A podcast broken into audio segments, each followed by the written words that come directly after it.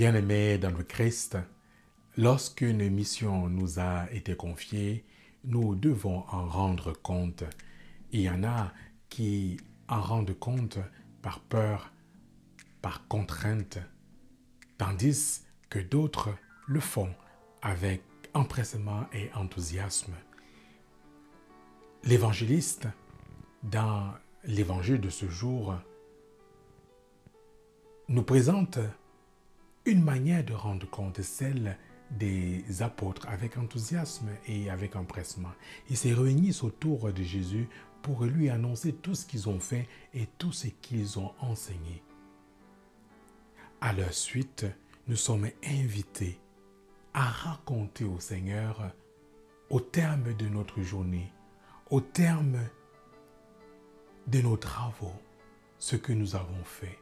Nous sommes invités à développer dans notre vie spirituelle chrétienne quotidienne cette attitude, converser avec le Christ pour rendre compte de notre journée, de ce que nous avons fait. Prenons le temps, bien aimé, dans le Christ. En faisant cela, en développant cette intimité, cette amitié avec le Christ comme les apôtres, en lui rapportant ce que nous avons fait, nous pourrons ici approfondir notre relation avec lui, notre relation, notre vie spirituelle. Osons, bien-aimés dans le Christ, prendre le temps chaque jour, au terme de notre journée autant que possible, de lui raconter ce que nous avons fait. Prenons le temps à la fin de la journée de le faire, à la fin de la semaine, à la fin du mois, à la fin de l'année, de lui rendre compte de ce que nous avons fait.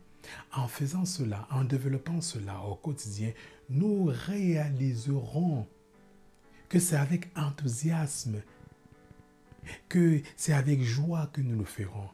Et par le fait même, nous changerons notre vision, notre conception du jugement dernier, de la fin, du face-à-face avec le Père. Nous ne concevrons plus comme certains la fin de la vie sur cette terre avec peur ou comme un jugement, mais plutôt comme un rendez-vous avec le Christ, avec le Père, pour lui raconter tout ce que nous aurons fait en cette vie, pour lui rapporter tout ce que nous aurons fait pour rendre compte de la mission qu'il nous a confiée.